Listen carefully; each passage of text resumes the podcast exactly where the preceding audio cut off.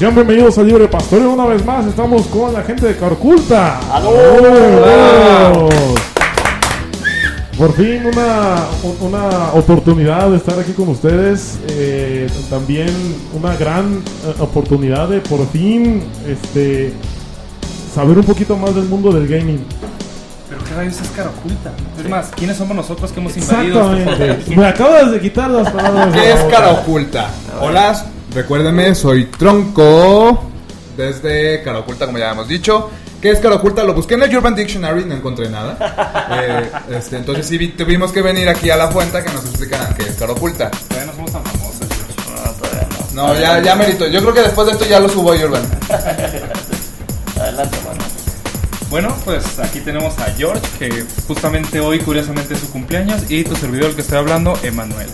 Y pues Mauricio detrás del micrófono, aquí en la producción de Libre de Pastoreo.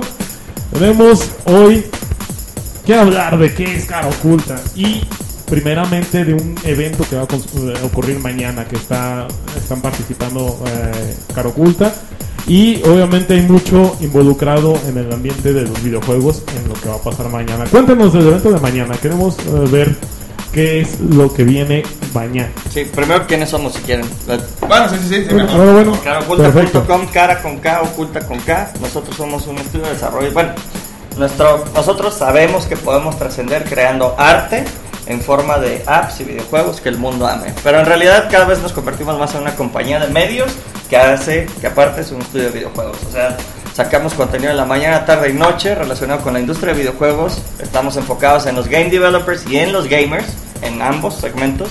Y pues cada vez estamos buscando más personas con las que podamos trabajar y sacar más juegos y seguir viviendo de hacer juegos que amamos, ¿no? Hasta que salga bien la chingadera.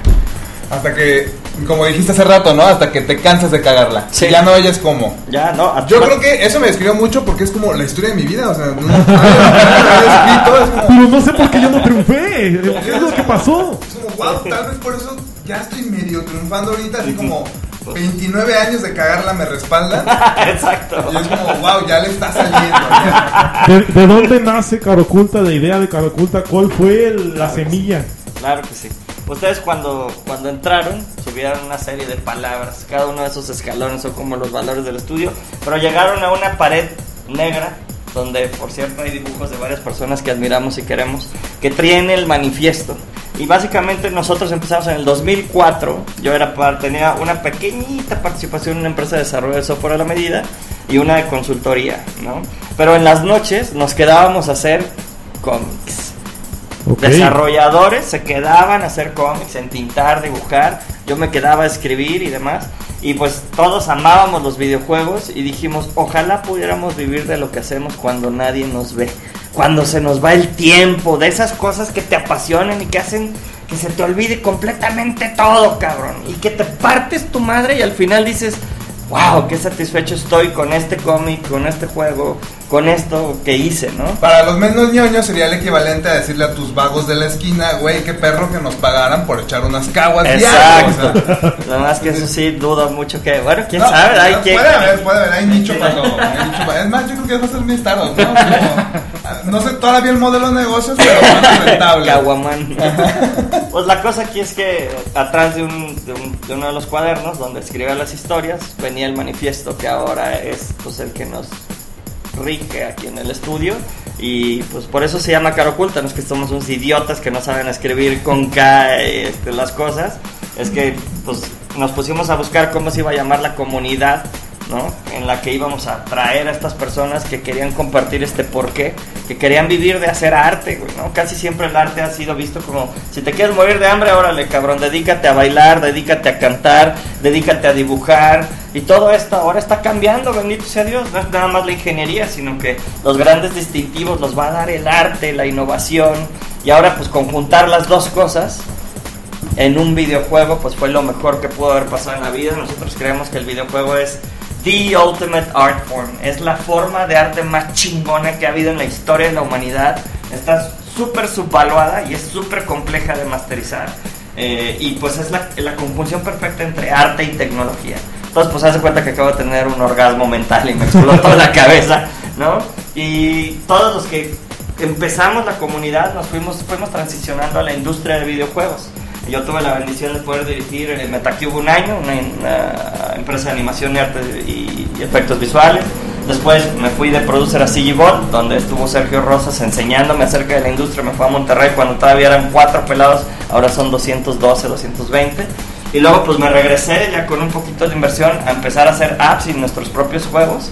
Y la comunidad empezó a crecer. Hoy por hoy, si buscan comunidad con K o cara oculta en Facebook, van a encontrar una comunidad de más de 6.000 desarrolladores de videojuegos, casi todos mexicanos o de Latinoamérica.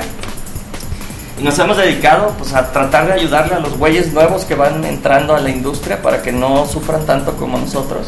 Y, y, les liberamos todo este contenido de lo que nosotros hemos aprendido, pues para tratar de facilitarles la vida y que sí logren hacer su estudio y que puedan sobrevivir de hacer esto que hacemos cuando nadie nos ve, que ya nos vean todos, cabrón. Sí. Ahora sí podemos vivir de ello, ¿no? Sí, ya, el- con el Facebook Live todos te ven. Ya, bendito sea Dios. Y bueno, no, ni todos. Ahorita llegamos más o menos a 17 mil personas al día, pero pues queremos que sean 17 millones de cabrones a los que pudiéramos ayudarle a 1700 así hacer un estudio exitoso, ¿no? Tengo la, tuve la bendición de poder encontrar a Manuel, que es mi pinche partner in crime, entonces pues a mí me hacía mucha falta un, un COO, alguien que tuviera la disciplina, los huevos, el conocimiento, cabrón, para poder llevar la operación tan compleja que implica eh, coordinar eh, estas, estas pinches facciones, ¿no? Estas razas que tienes que, que hacer trabajar juntas, estos artistas con programadores. Game design, ¿qué chingados es eso? ¿Quién habla esa madre? Nadie, nadie enseñaba eso en México. Calidad también. Exacto, la parte de calidad y luego pues había que conjuntar el resto de las cosas, las ventas, el marketing, o sea, los videojuegos son un negocio y si bien mucha gente, mi querido Jorge Luis Chávez, sí, sí leo tus comentarios, cabrón. Mi querido Jorge Luis Chávez dice, pues sí, cabrón, es una industria más grande que el cine, es una industria más grande que la música, pero siempre que ponen las estadísticas de México ponen las de consumo, no las de desarrollo, y sí es cierto. Es cierto. ¿Cuántos juegos mexicanos consumes, cabrón? ¿Y cuánta lana les deja? Pues muy poquita, cabrón. Ahorita por eso la gente se sigue dedicando a bienes raíces porque pues es una industria más rentable. cabrón. Hasta que demostremos lo contrario y nos vaya súper bien algún estudio. Ahí tenemos a nuestros hermanos y colegas de Hyperbeard, One, Sim- One Simple Game. Hay otros estudios que es Cosmogonia. La Asociación Jalisciense de Industrias Creativas se está partiendo la madre. Ya tenemos primeras series y, e IPs, ¿no? Propiedades intelectuales saliendo en Discovery Kids que son mexicanos. No estás viendo chingaderas japos de otros valores y así. Empiezan a pasar cosas, cabrón, ¿no? Y, este, y eso, pues sin duda, nos excita. ¿Y quiénes fueron ahora sí que los, los fundadores de esto? Los- el equipo superpoderoso de, de Pues- los Vengadores de Caracol. Los dioses antiguos. Pues yo creo que lo podríamos separar en dos partes, porque los fundadores de la comunidad, pues sí fuimos eh, Héctor Padilla, que se fue inclusive a trabajar a Singa, En San Ajá, Francisco. no, sí. Después Claro. dirigió un estudio en Holanda que se llama Game House, y luego ya se regresó y ahora está en Wiseline otra vez. Ok. Este, Everardo Orozco, nieto de Orozco, el de los murales del Cabañas. Órale. Él se dedica a echar color en cómics y demás. También trabajó en Playful en Monterrey y ahora ya está de regreso. O sea, también trabajó haciendo videojuegos. Gesiel, que era el que hacía el trazo, y pues nos lo atropellaron en la bicicleta y se nos murió el cabrón.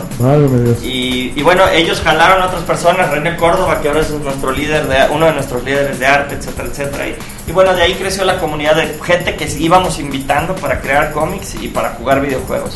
Pero ya en el 2012, pues cuando empezamos a ganar 15 mil dólares al mes, pues bendito sea Dios, este, empieza la empresa, eh, mi ex esposa me ayuda a fundarla y todo, encuentro a Manuel y se vuelve el cofundador básicamente del estudio, con quien, sin, sin, sin quien no serviría esta madre. O sea, O sea que eres como el pegamento, pues. O sea, ponen las piezas y tú las unes. pues digamos que somos como el yin yang. O sea, una cosa es la comunidad y otra cosa es el estudio como negocio. Y, y sin duda, pues, sin, sin el liderazgo de este cabrón no podría. Y hoy tengo una historia interesante. En el 2008 empiezo una empresa de software haciendo en su momento web y cosas muy locas. Yo vengo de un background de... Hace 20 años empecé a programar por hobby, me hago profesional hace 15 años y empiezo a entender solamente y nada más el mundo del software. Aunque era muy atractivo para mí lo de posiblemente trabajar en videojuegos, en la ciudad donde yo nací viví muchos años, no había industria del cine, de la Chihuahua. animación. Chihuahua, Chihuahua, al norte de México, en la frontera con Estados Unidos, cerca de Texas. No había absolutamente nada creativo. Muchos de los que estudian mercadotecnia o artes visuales o lo que quieras se O iban a Ciudad de México, se venían a, a Jalisco En Monterrey tampoco hay mucho, pero sí había como software más interesante en Monterrey. Y bueno, eso sí, me limitó hasta cierta parte. En el 2008 abro la empresa de software, empezamos a hacer cosas principalmente para la industria local. Y en el 2016 yo digo, llevo veintitantos años queriendo hacer como hobby la parte de los videojuegos, vamos a aventarnos por todo. Dejé la empresa en la que estaba trabajando, cerré las empresas, bueno, eso fue unos años antes, cerré las empresas que había abierto y dije, vamos a aventarnos de lleno videojuegos, como las famosas historias de una banda de garage de que somos tres amigos, igual empezamos a tocar nuestro instrumento, empezamos tú programas, tú haces arte, vamos a hacer videojuegos.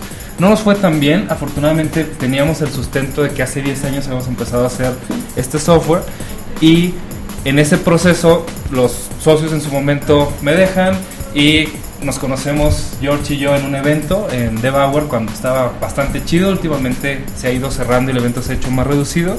Pero platicamos y decimos, oye, los problemas que tenemos son muy complementarios. Ahí hicieron clic ahí. Sí, Padrísimo. Increíble. Uno de ellos es, oye, yo, Emanuel, como buen ingeniero, como buen coordinador de operaciones, pues sé los procesos técnicos, pero no sé los procesos humanos. Soy malísimo para comunicar este producto allá afuera, soy malísimo para vender, soy malísimo para hablar humano.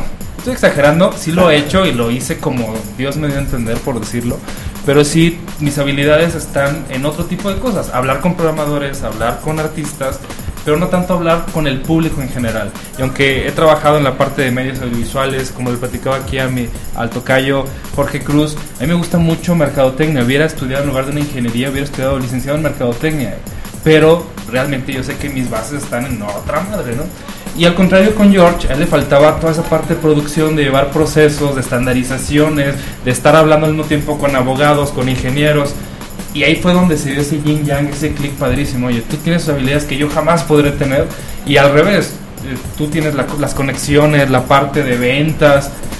Y se fue desarrollando durante varios meses a distancia. Yo estaba desde Chihuahua y Jorge aquí desde Guadalajara, Jalisco.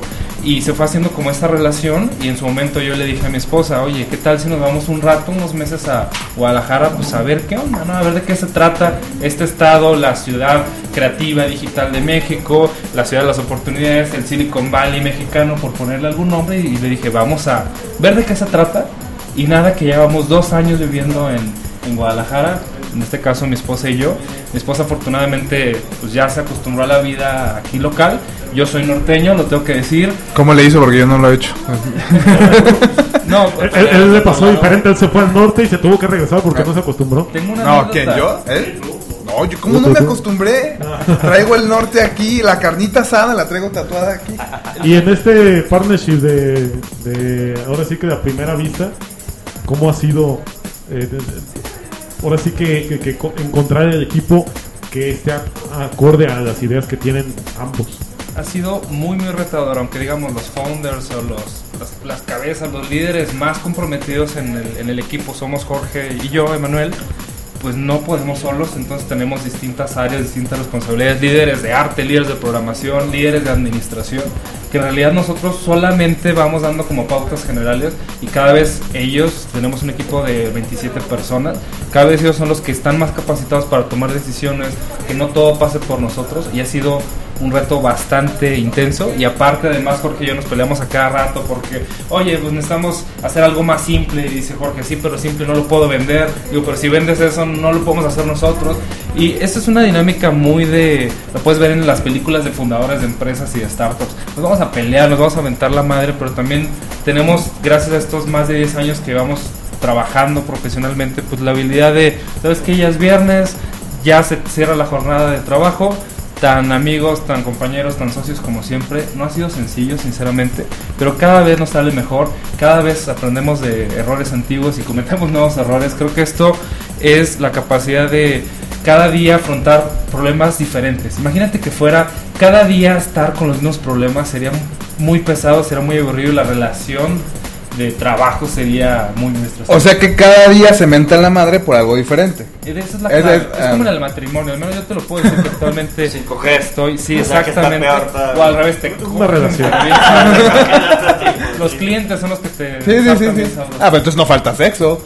Pues sí, pero es sexo duro, es el que no, no, es tan ok, no, no es cariñoso. No, Sí, no, sí, no es de ese que te hace sentir tierno, No hay pues. mucho consentimiento. Ah, ok, no, está muy feo, sí está muy feo. No, la neta ha sido muy padre porque aparte en este Inter pues tuvimos inversión, eh, abrimos en Silicon Valley, estamos transfiriendo ciertas cosas de las IPs y, y de nuestra operación para allá.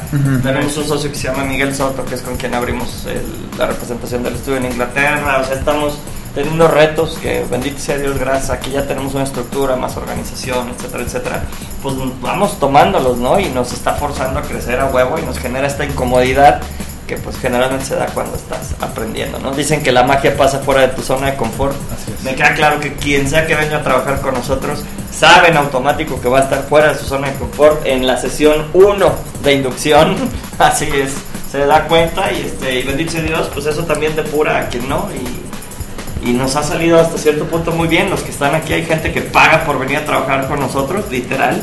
Tenemos un programa de internship que no sé si tú quieres platicar cómo es, pero nos, nos ha cambiado la vida, ¿no? Sesión 1, bienvenido Sí. al infierno. Algo, algo curioso, algo curioso, y yo soy el ejemplo, como muestra viviente, las personas que vienen de fuera de Jalisco tienen un algo distinto, entonces intentamos traer a las mayores personas que podamos de fuera, también trabajamos con personas de aquí, trabajamos con personas de todos lados de México, han venido personas de Oaxaca, de Cuernavaca, de Tijuana, y el objetivo es, como tú lo mencionaste hace, hace un rato en el, en el otro programa, el hecho de salir de tu ciudad, de salir de esa zona de confort y venirte a vivir una ciudad, al menos para mí, más retadora, con más tráfico, con más gente, con más oportunidades, con más escuelas, con más arte, te transforma muchísimo. Entonces intentamos traer la mayor cantidad de personas foráneas y también trabajar muchísimo con los mejores talentos jaliscienses que tengamos. El programa prácticamente es, viente tres meses, seis meses y puedes revalidar tus prácticas profesionales, que mejor. Si no estás estudiando, si ya saliste de la escuela y quieres venir a vivir esta madriza con nosotros, por supuesto que te invitamos a que vivas esto que dice Jorge con nosotros. No es ser godín, no es te pago un chorro de dinero por hacerte güey, es realmente darte una madriza por crecer tu nivel que tienes actualmente y hacer proyectos muy retadores pero muy chingones. Hay uno que a mí me super fascina, que fue hacer una cancha interactiva para Nissan, para una empresa gigante japonesa. Anda, ya, ya algo que reconoce. Y, o sea, a Jorge no le fascinó el proyecto, yo lo sé. A mí me gustó por dos cosas. Uno, trabajar en fútbol que me fascina, en área de tecnología que me fascina, haciendo juegos para algo que me fascina. Pero también la otra parte fue que nos probó realmente como personas y como profesionales. Teníamos X cantidad de tiempo para hacerlo, no terminamos a tiempo y fue durante dos semanas vivir en el lugar de la instalación ¿El de día y noche, el de Nissan. O sea, fue no dormir, fue trabajar muchísimo por un resultado que no quedó excelente, pero quedó suficientemente bueno. Yo estoy muy contento de ello, pero más aún del equipo que trabajó por llegar a esa meta. Y fue, de hecho, por ejemplo, hoy Edgar, uno de nuestros líderes del área de plataformas ITA y publicación, pues, ¿qué pudo, qué pudo haber pasado con él? Él dijo, Technical Assistance. Asistencia técnica, publicación y plataformas. Yo ahora estoy agrupando en una sola que le llamamos plataformas. Ha ido creciendo el rol. Y prácticamente él pudiera haber dicho, como mexicano, como latino, quizás, nah, esto es- está súper mal, fue mucho trabajo, me voy y busco otra cosa. Y nada, él como campeón, a pesar de la madriza que sabe que fue, hoy sigue liderando un barco que cada vez tiene retos más complicados. Ahora, esta, esta persona entró en el programa que menciona George. Viene desde Oaxaca, se quedó a estudiar, eh, continúa estudiando su carrera profesional que no tiene nada que ver, él está estudiando ingeniería mecatrónica y está como líder de un área de publicación de videojuegos. O sea, eso habla en concreto esta persona que le estoy echando flores, que es Edgar, habla padrísimo de él. Como él, queremos que haya muchos profesionales haciendo videojuegos de una forma muy pro, con mucha calidad, con una actitud excelente. Algo que nos diferencia, digamos, en la parte de videojuegos contra aplicaciones, es que apps, todo el mundo lo necesita. Ustedes trabajan en la industria del software y saben, es un artículo de necesidad. Vamos a hacer un software para que un pozo petrolero tenga unos estadísticos. Se necesita ahí lana, pero es lana fría a mi gusto. Es resolver una necesidad técnica que van a pagar mucho por él, pero no hay cariño en tu software. No es alguien que vas a ser feliz a través de ver su reporte del pozo. Quizás el dueño del pozo sí, no sé. Pero al trabajador no, no se va a emocionar. En cambio, la parte de videojuegos es cuando los niños que invitaron al concurso de Nissan eran niños que estaban compitiendo en un reality show para irse a la Champions League. Y veías a las familias abrazándose y veías a los niños pateando un balón. por supuesto que te emocionas y por supuesto que, que, dices, vale la pena esta madriza por entregar este resultado. Hay retos, a veces nos falta lana, a veces nos peleamos, a veces la gente se sale, pero vale la pena porque realmente amo tanto el producto y amo tanto el proceso de crear esos productos que hace que cada día que venimos, al menos para mí como encargado de producción, plataforma, etcétera, a, mí me vale muchísimo la pena. Y entonces ese programa, volviéndolo a vincular, ese programa de internship es que personas que están estudiando que acaban de terminar su carrera o quieren cambiar de profesión vengan a vivir esta madriza con nosotros y realmente aprendan y vivan lo que implica hacer un videojuego. Si tuvieras, si tuvieras la oportunidad de volver a hacer el, o sea, de volver a dirigir el proyecto de la, de la cancha, ¿no? Para Nissan. Eh, ¿Qué errores ya no cometerías esta vez? O sea, ya como para ahora sí obtener el resultado que, que totalmente dejaría así satisfecho al 100% que dirías mi ópera prima y la que sigue como lo mencionamos, eso es totalmente hipotético. O sea, realmente nunca vas a hacer un proyecto exactamente igual uno que el otro. Porque a menos que hagamos un proceso totalmente industrializado de que ahí te va este juego y nada más le cambia un personaje, eso en realidad no ocurre. Incluso en el cine no vuelves a hacer la película 1, ya haces la 2 con otros personajes, con otra historia. Entonces, el reboot. En la, parte creativa, esa pregunta es totalmente hipotética. Si la podrás resolver en el software industrial, si fabricas una pieza de avión Aquí te, lo contesto, pero la realidad no va a ser así. Entonces, ¿qué pudiéramos haber hecho diferente? Hacer unos calendarios de trabajo más estrictos y más holgados. La otra es meter más productores. Uno de los roles que desafortunadamente en videojuegos es muy descuidado es el productor, que es el responsable máximo del proyecto. Prácticamente a veces creemos, no sé, yo soy el de ventas y le aviento este proyecto a un programador y él va a saber cómo organizarse para entregar el juego y no sé si ustedes lo hayan visto en el ambiente en el que trabajan, si no hay un project manager, si no hay un líder que tiene el conocimiento técnico, sabe cómo hablar con los clientes, sabe cómo hablar con el representante de ventas e integre toda esa información, hay mucha posibilidad que el proyecto falle y explote, porque no hubo buena comunicación, porque no hubo una buena asignación de recursos, etcétera, etcétera, etcétera. No, yo siempre, yo siempre he dicho eh, en el área de testing que el programador habla otro idioma, o sea, tienes que considerar siempre eso porque el programador te puede pensar en una solución, en el momento de hablar de una interfaz, te piensa en una interfaz, pero su nivel de practicidad está casi siempre por el entendimiento que tiene tan avanzado de una máquina, siempre está más enfocado en la máquina que en el ser humano. Como, como tú mencionas, nuestros roles principales, él como director del estudio, como director de operaciones, es ser ese pegamento entre todas las personas, entre todos los equipos. Creo que en particular en ese proyecto, nosotros dos nos distanciamos confiamos en el equipo junior, lo cual no significa que hicieron mal su trabajo, sino que no tuvieron los recursos suficientes liderados por nosotros con más experiencia para ir guiando el proceso. Y cuando entramos ya fue bastante tarde. Eh, algo que a veces nosotros hacemos y lo platicamos esta semana es, tenemos muchísimos proyectos, ¿a cuáles dedicamos más foco? ¿Cuáles podemos permitir hasta cierto punto que no salgan tan bien? Y es complejísimo porque sobre todo los que venimos del software, a mí me pasa muchísimo, queremos todo predecible, perfecto, eh, sistematizado y acá que hablan ventas, que hablan cliente, no es cierto. Realmente ya afuera el cliente te puede decir que no a la mitad. Puede haber un cambio de una ley que de pronto todo es diferente. Entonces... O te dice que no te compras si no tienes cierto feature. Puta madre, o sea... y entonces vienen las cosas gachas, ¿no? Tienes que llegar... Es un moving target. Se está moviendo la diana todo el tiempo, ¿no? Y si la tienes hay dinero. Si no la tienes, pues te la pelaste. Y obviamente, a, diferencia de la escuela, pues no hay nueves y ochos. ¿Te pago o no te pago? ¿Está hecho o no está hecho el trabajo de acuerdo a la calidad y al acuerdo? O hasta te demando porque no entregaste a tiempo. Sí, hasta puedes perder dinero por un trabajo mal. ¿No, ¿No se aventaron así un así con Nissan?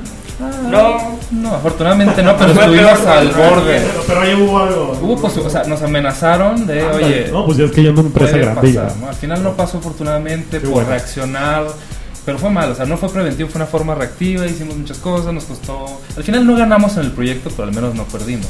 Fue una experiencia al fin y al cabo. Y tú puedes ir allá... Buena, y agradecer sí, no, y aparte es referencial.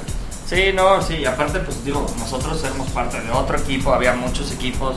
Uno de esos equipos es el que nos llevó a la mesa y le agradecemos mucho que nos hayan dado la oportunidad, ¿no?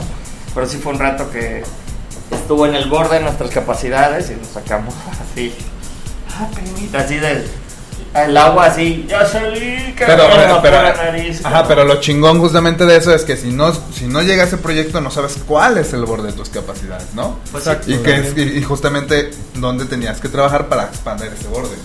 Es algo que me gustaría compartir. Muchas veces somos criticados como industria mexicana de videojuegos por todos lados. No hay industria mexicana, hacen juegos asquerosos, pudieran hacer alguna otra cosa. Y le digo, ya que lo vives aquí de frente, no se trata de justificar, pues ves que los poquitos recursos que tienes, más el talento, más nuestra incapacidad como líderes del equipo de hacer más cosas, pues es lo mejor que pudimos hacer. No se trata de ser mediocres para nada, pero a veces sí yo digo, híjole, si con todo esto que hemos acumulado, con 10 años de experiencia, llegamos a este punto, imagínate, es como si una película mexicana de superhéroes o de Chapulín contra el Santo, espero que no nos acá ataquen por uso de propiedad intelectual. que es parte de mi chamba, por eso... No, espíritu ya está muerto, ¿no? Sí, sí, sí. Imagínate que hiciéramos una película de los mejores superhéroes mexicanos, Calimán, la metemos, etcétera, y la pones a competir contra Avengers. El público mexicano, el público internacional está esperando Avengers y los mexicanos tenemos cierta capacidad de X. Quizás porque somos maquileros, quizás porque no hemos desarrollado nuestra cultura, nuestros valores, nuestra educación, nuestro gobierno. Pon el pretexto que quieras, pero actualmente la realidad es que México está en cierta posición. Competimos allá afuera contra otras cosas. Algo que hemos intentado hacer es ese diferenciador. Jamás vamos a hacer películas de superhéroes. ¿Qué tal si hacemos comedias? ¿Qué tal si hacemos temas de actualidad o hacemos documentales? Algo parecido pasa en videojuegos. Si competimos en AAA contra LOL, contra Apex, Apex, hacemos lo que están haciendo otros grandes, los chinos, los de India, nunca vamos a llegar. ¿Qué tal si empezamos con experiencias que sabemos y creemos que sí podemos llegar allá? Y es uno de los grandes retos. Y también somos muy criticados como estudio frecuentemente. Porque dice, oye, ¿por qué haces cosas tan de nicho? Porque creemos que los nichos es algo atractivo y que los retornos de inversión y que la emoción que nosotros tenemos va a ser bastante buena. Y a veces tú como líder del equipo y del proyecto, pues tienes que aprender a rechazar el 90% de comentarios negativos e irte efectivamente con los 10 que aprueban tu proyecto, con esa base de fans que te mandan un like, que dicen, oye, el juego está buenísimo. Hicimos el año pasado otro juego también que me gustó muchísimo, que fue de trivias de fútbol, con Martino, Martinoli y García, los comentaristas más mediáticos de México y también los conocen en otras partes. También es otro proyecto del cual yo estoy muy orgulloso y muy contento, porque nunca habíamos hecho algo de ese tamaño. Habíamos hecho cosas con Marco Fabián, el futbolista que ahora está en Alemania es seleccionado mexicano, pero ahora con los comentaristas más grandes. Y mismo caso, yo sé que no es el juego preferido de George, porque igual salimos muy tablas, no ganamos demasiado, pero a nivel de producción, o sea, de este otro lado de la visión, fue algo padrísimo trabajar con celebridades tan importantes y la respuesta del público fue, wow, este juego está padrísimo, toma ahí te van tus 20 pesos para que me des más contenido. Y esos son el tipo de juegos que de este lado de producción artística y programación son muy satisfactorios.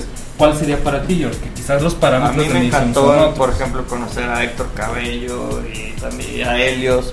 O sea, estuvieron los de Showgo que crearon, los de, crearon el de 100 mexicanos dijeron. lleva años en el top 10. O sea, y son dos personas finísimas con las que empezamos a hacer una muy buena relación al grado tal de que, pues hagan de cuenta que son como caraputa en DF, ¿no? O sea, vienen con nosotros para todo y la verdad, para mí, lo muy exitoso de haber hecho ese juego, aparte de que sí me gustó, no me gustó como negocio, pero me gustó por las relaciones y el exposure que trajo, ¿no? Pero bueno, que cada uno aprende ciertas cosas. Obviamente nosotros priorizamos el negocio porque para poder trascender la primera parte de nuestro porqué, pues tienes que poder durar mucho tiempo. O sea, durar. Eh, conozco a grandes estudios y tengo grandes amigos que han hecho juegos increíbles una vez. ¿Se me explicó? Y ya ves, muchas veces de ya no sabes qué pasa. No, o a lo mejor sí, sí a despegan. Apple, o se fueron a trabajar a otro lado. No, y aparte la, la memoria de la gente es, es a corto plazo, es decir, contra apenas se pueden aprender el nombre del estudio, o sea, no, no van a seguir al producer, ra- o sea, rara vez van a seguir al producer, al guionista, Es, al, es al gente muy delicada, es gente que, que, que le interesa mucho. pues. Y ojo, no tiene nada malo, los admiro y los quiero mucho, nada más, pues no, es- esto no es para mí, o sea, y eso no es para quien quiera entrar con nosotros, ¿no?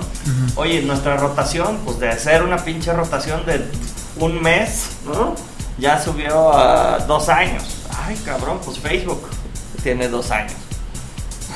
¿no? O sea, y ahí les pagan el titipuchal de lana. Entonces, pues nosotros para balancear el hecho de que no podemos ganar mucho dinero y que nuestro, nuestro, no mucha gente quiere venirse y no le conviene venirse a trabajar con nosotros.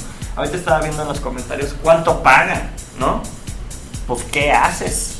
Esa es la pregunta, ¿no, niño? ¿Cuánto vale o sea, tu trabajo? ¿cuánto vale tu trabajo? Pues aquí de entrada entran con 3.500 pesos más bonos, que es el 10% de todos los proyectos que entran. Y ahorita si quieren, estoy seguro que Manuel lo puede describir. Pero esa es tu, tu entrada, ¿sí me explico o no? No es te voy a dar 35 varos, te hagas pendejo, no, ¿no? Que es lo que pasa en otras industrias. Y pues, qué bueno que ellos pueden. En lo nuestro no podemos, ¿no?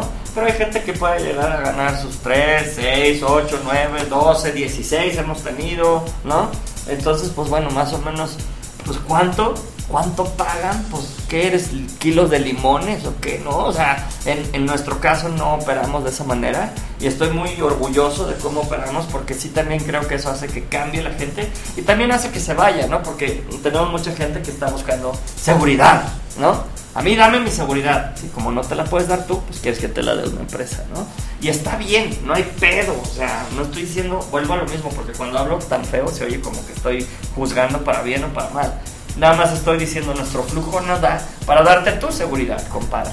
Nosotros tenemos que como clan, como equipo, como tribu, luchar por estar haciendo esto que amamos, ganando dinero, ¿no? Entonces queremos que todos se den cuenta dónde se gana y dónde se pierde para que no tengan este sentido de yo merezco. ¿Por qué mereces, cabrón? A ver, sal y véndelo, eso que dices que mereces. A ver, y vuelve en un mes y me dices cuánto vendiste. Ay, güey, cambia la perspectiva, ¿no? Y la otra es, pues tampoco hay muchos estudios. No, también es la mentalidad, ¿no? Normalmente uno sale a buscar el trabajo y dice, como lo acabas de comentar, yo voy a buscar seguridad, pero no es el tipo de empresa que tú estás buscando. Exacto, no vengas aquí. Tú vienes a, a- a mostrar tu valor, ¿no? Y cuánto vales y sobre todo pues para generarle un valor a la empresa y ahí es cuando en realidad te sientes uno, uno, un- parte de un, de un producto, parte de, de- de una Exacto. compañía. Y la otra es, nuestro sistema ya es tan agresivo que saca a la gente huevona. No sé si lo quieres describir y explicar, la verdad. Sí, súper rápido. Tú puedes decir que nos estás viendo allá afuera, oye, 3.500 pesos que son alrededor de 150 dólares, más o menos. Eso es con lo que entras, 175. cabrón, No sirve ni para comprar los mendigos chicles ahí en la esquina. Quizás no, la renta o lo que sea. Pero lo que hacemos, como mencionamos en el podcast anterior, los invitamos a una lucha más. Estábamos, antes de grabar este, estuvimos platicando algunos temas. Es que realmente la gente no tiene esa como, como compromiso hacia el trabajo. Entonces, dame la seguridad, dame mi dinero, me hago güey, porque así funciona el sistema mexicano. Quizás a tus papás les enseñaron a trabajar así. Y entonces tú quieres eso, pero pues... Pero realmente en la parte de que ya lo platicamos, no estamos en una fábrica, no estamos haciendo piezas de avión, estamos haciendo un componente muy curioso de arte mezclado con tecnología, que lo tenemos que ofrecer al mercado, que la gente mexicana dice, ay, pagar un dólar por un juego, pues No me- mames, para bien que le das al pendejo ¿no? que está aquí en la esquina limpiándote el parabrisas 10 pesos, ¿no? Y no te da factura, culero. O sea, eso, ese, vas a ganar más vendiendo tortas de jamón tal vez. Pero quiero preguntarte si en la mañana eres feliz. Si estás motivado para ir a trabajar. E- Ese es uno de los puntos muy claves. Eso Ese es algo un que es clarísimo. Quien está aquí, quien se queda aquí, la neta, güey, es lógico que si no estás feliz te vas a salir. Pero quien viene, yo los veo con unos huevos venir o con unas trompas de falopia venir a trabajar, cabrón. Así de que me gusta, cabrón. O sea, nuestra, nuestro estudio manager es mi familia, cabrón, ¿no?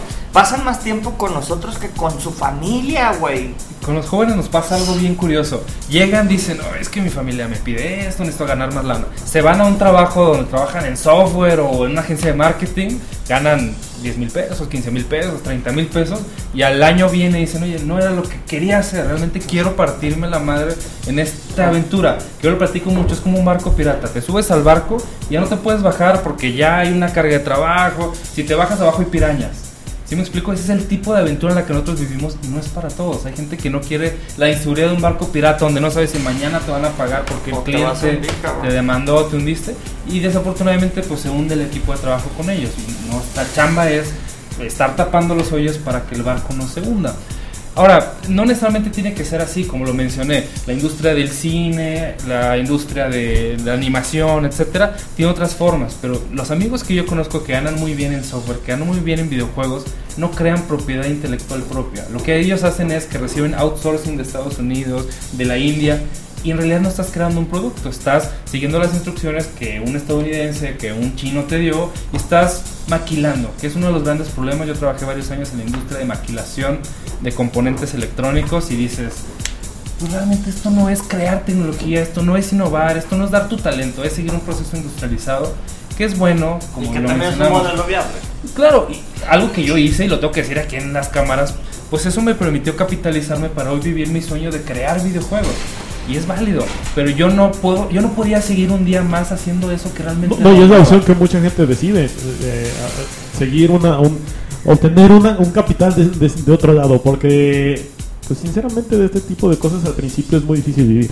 Sí, sí, sí, y en eso, en eso, en eso, ahí estaría jugándole al abogado del diablo de los, de, o sea, de los millennials, de los jóvenes, decir, no, pues es que, o sea, no mames, no puedo vivir de esto, y dices, está bien, ve, chingale, o sea, junta tu dinero, junta tu dinero, y si descubres que esto era realmente el sueño, que todas las mañanas, te, como dices tú, ¿no? Te despiertas con una insatisfacción, pues ven y chingale acá, acá nos estamos partiendo la madre, pero por un propósito, que, ese es, que, ese, es- que ese es el punto, ¿no? O sea, al final tú lo que quieres, tú lo que quieres no es nada más trabajar y que te avienten dinero, sino también es decir, bueno, pero lo que hago tiene sentido.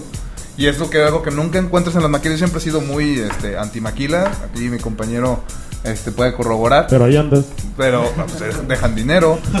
Este y pero pero justamente es eso no o sea realmente lo que haces lo que produces tiene ahora pues aquí tiene cara oculta y, ca- y cara bonita no y, y, y le puedes ver lo puedes ver ahí este palpable. Palpable y decir o sea estoy satisfecho estoy satisfecho de todo el esfuerzo que hice porque tiene forma y casi casi podría decir tiene mi cara Algo que no dijo George y yo lo retomo porque yo lo viví, yo seguía cara oculta antes de tra- trabajar aquí junto con ustedes, es que la cara oculta es aquello que haces cuando nadie te ve. Yo hacía software, yo reparaba maquinaria, yo hacía muchas cosas padres relacionadas con la carrera que estudié. Realmente gustaban? ¿Qué te me gustaban? gustaban. Y, y qué padre que te paguen por algo que te gusta. Pero lo que yo hacía en mi tiempo libre, cuando estaba en los viajes de negocios, cuando estaba en una junta, me ponía a diseñar juegos. Porque realmente es lo que me mueve y de lo que me quiero dedicar y en lo que he trabajado en los últimos años. Y yo me siento muy contento, o sea, no es comercial, de, vivir esa cara oculta, pero implica sacrificios, implica que mi esposa se acostumbró a trabajar con alguien que no tiene esa seguridad económica quizás. Y le súper agradezco y si me estás viendo, oye, ¿cómo aguantas a este loco? Te queremos De por sí con sus broncas y aparte trabajando en una pinche industria súper riesgosa, en un país donde no hay una super mega industria como Estados Unidos, Japón, Alemania, etcétera. Y aquí estamos haciendo locuras. Pero cada vez, eso sí lo quería como complementar, pues cada vez con más estructura, cada vez con más experiencia, cada vez teniendo mejores clientes y es más fácil. Si tú como lo dijiste, soy alguien que acaba de salir de la escuela, voy a abrir mi estudio independiente de videojuegos, pues no tienes lana, no tienes experiencia, no tienes contactos, va a ser muy, muy, muy, muy difícil. Y aún así se puede. O sea, Ah, ahora- va a ser muy Ahora, no, difícil. no te quiero desanimar, solo quiero decir, te vas a aventar la madriza de tu vida. Si no tienes todos esos recursos y aparte no tienes el templo emocional para vivir a través de ese camino empedrado, va a ser muy complicado para ti y quizás ahí sí pase lo siguiente, que digas, esta pinche industria no sirve para nada, perdí todo a causa de esto que amaba, ya no lo amo. No es tanto así, si realmente lo amas tienes que ir preparándote y creciendo y madurando para llegar a vivir de esto que es tan riesgoso. Como tú lo mencionabas, los artistas es el camino directo a la tristeza y a la pobreza, no necesariamente. No, para nada. Tenemos amigos que han hecho cosas muy padres y nosotros vamos para allá. Oh, Y oh, tampoco el éxito, o sea, yo creo que el éxito es poder vivir en tus propios términos, cabrón. ¿No? No está ligado a cuánto ganes, obvio, ayuda si ganas más, ¿no? Pero, pues, güey, yo creo que si alguien es feliz ganando X, sus 6 mil, hay gente que tiene familias que viven con 6 mil pesos, cabrón. ¿No? Estamos en, en y deciden ser feliz, cabrón, normal. ¿no? Y, este, y pues cualquiera podría criticarlos y lo que sea, pero yo también digo, pues tú no sabes, cabrón, si estos güeyes son felices haciendo lo que hacen, o sea, cada quien trae como su lucha. Lo que sí está, cabrón, pues es, y, y esto pues obviamente... Demeritar las luchas de Es- otros. Exacto, demeritar las luchas de otros. Oye, ¿sabes qué? En nuestra lucha por trascender y poder llegar a hacer algo, pues tal vez vamos más lento. Podríamos meterle toda nuestra lana a un solo juego y así sí te va a ir bien. No creemos eso, güey, ¿no? Porque luego va a pasar lo que dijiste al principio, ¿no? Haces un gran juego y ¡pum! te pum, a la chingada porque no pudiste hacer algo. Y como no sabes, aquí el problema es lo que no sabes que no sabes, güey. A mi gusto, ¿no? Y hay gente que lo ha hecho muy bien y ha encontrado sus fórmulas, ¿no? Hay gente que hace juegos de gatitos que coleccionan estampitas y vuelven. Chingón, cabrón. ¿Pegan y pegan? No, y güey, güey, Hy- el modelo de Hyperbeard de ahorita Muy funciona gracias a y los admiro y los... Pero no es y nuestro me modelo. encanta y wow, cabrón, y felicidades y, y, y no mames, no me canso de alabar a la gente que puede vivir de esto, porque como sea que lo haya logrado, puede vivir de esto, cabrón. Y nosotros estamos en ese arco, sabemos lo que cuesta. Y hay muchas condiciones que a lo mejor nosotros no tenemos. Algunos estudios, el tío les invirtió 2 millones de pesos y lograron hacer un producto exitoso. O perdieron 2 millones de pesos y ya no se dedicaron a ello. Son muchas variables. No podemos como tomar una fotografía y decir, así son todos los estudios mexicanos. Y lo hacen más retador para nosotros. Eso sí yo lo justifico. Nos sentamos Jorge y yo, platicamos, tenemos estos recursos, estos clientes, esta experiencia. ¿Cuál es la decisión que creemos nosotros con datos y con corazonada, con feeling? De qué es lo mejor que nos va a, salir el siguiente año. Y como platiqué, algunas cosas nos salieron económicamente muy mal, otras bastante bien, otras emocionalmente muy mal, otras nos hicieron sentir muy bien. Y ese es el camino. Por eso, algo que yo le criticaba a Jorge y cada vez lo entiendo más, es no puedes dedicarte a hacer una sola cosa. Esto es un sistema de sistemas que están corriendo todo el tiempo juntos. Y actualmente tenemos alrededor de 15 proyectos abiertos al mismo tiempo. Es desgastante, es pesado, pero es lo que creemos que nos permite estar vivos la siguiente vez y no nada más sobrevivir, sino tener un equipo más profesional y traer a personas experimentadas y estar en contacto con grandes empresas. Y pues son decisiones como que tomamos y decimos, Jorge, Emanuel, ¿no la jugamos? Va. ¿Sí o no? Va. Y, luego pues es complejo, cabrón, porque pues estás diversificando los recursos, pero a la vez estás diversificando el riesgo. Sí, sí, sí, por supuesto. Entonces, este, bueno, pues me encantaría poder agarrar y decir, no, no hay pedo ¿no? Este año estamos dedicando 3 millones y medio de pesos a hacer videojuegos. Lo, que veo mucho. Mames, cabrón, o sea, antes no podíamos. Por eso nuestros juegos eran más chiquitos. Lo que dices, lo que mencionas ahorita es algo que quería eh, tocar ese tema porque principalmente siendo un estudio de videojuegos en México ya es algo, o sea, ya es, eh, lo acaban de mencionar ustedes, la gente que viene de Ciudad de México lo, viene con ustedes, ¿no? Directamente y ya tienen eh, representaciones fuera del país. Estamos conscientes, por lo menos no sé si estén ustedes de acuerdo, que la industria del videojuego tiene unos 20 años que despegó y que es un negocio rentable. Porque, no sé, todavía en la primera década de los 2000 era como, ah, juegas videojuegos, ah, eh, el nerd. Ah, ¿qué persona puede decir yo me pongo a, diseñar videojuegos? ¿Y qué haces en tu tiempo libre? Ah, pues yo programo y, ganas dinero de eso, no, pero me gusta. Y eso ahorita es el boom eh, eh, que tenemos. La industria de, videojuegos es una de las industrias que genera miles y millones de, dólares alrededor del mundo. Y está de moda. Pues sí, la cosa es que... ¿Cómo ha afectado a Caraculta eso? Pues muchísimo, porque está, está... Nosotros sabemos que hay un pastel monstruoso, pero se lo están llevando unos pocos porque no hemos podido encontrar el modelo de negocio para tomarle cada vez más. Ahora sí ganamos, o sea, finalmente de nuestras tres patitas, dos están relacionadas con videojuegos. Esa es la verdad.